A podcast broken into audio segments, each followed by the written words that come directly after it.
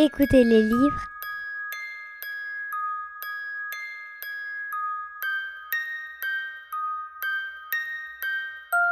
à la radio Lyotet.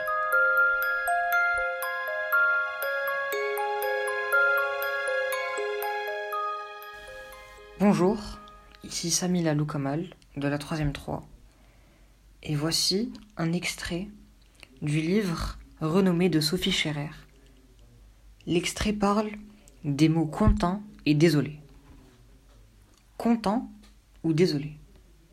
Content, issu de la racine indo-européenne, ten, tendre, étirer, puis du préfixe latin cum, ensemble, avec, et du verbe latin tenere, d'où continere, et son participe passé contentus, tendu, avec.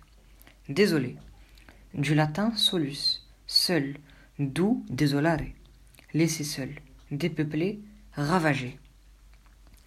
Certes, c'est par exagération et parfois machinalement que nous disons je suis désolé, juste après avoir marché sur les pieds d'un inconnu dans le métro ou cassé un verre chez des amis. La plupart des choses qui nous désolent ne suffisent pas à nous couper du monde, à nous plonger dans des abîmes de solitude. Et il peut nous arriver de nous sentir égoïstement très contents dans notre coin.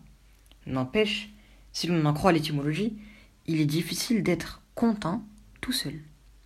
C'est grâce aux autres, à un ou une autre au moins, quand on y réfléchit, que la joie nous envahit, que le ravissement nous saisit.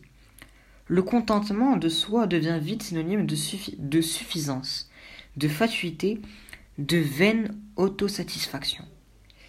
Et il est plus impossible encore de rester désolé à plusieurs, qu'un autre surgisse dans nos vies quand nous sommes malheureux, et nous voilà distraits de notre chagrin, consolés, en un mot, ce qui ne veut pas dire être seul ensemble, mais consoler, du préfixe latin cum, avec ensemble, et du participe passé du verbe latin solari, soulager, réconforter.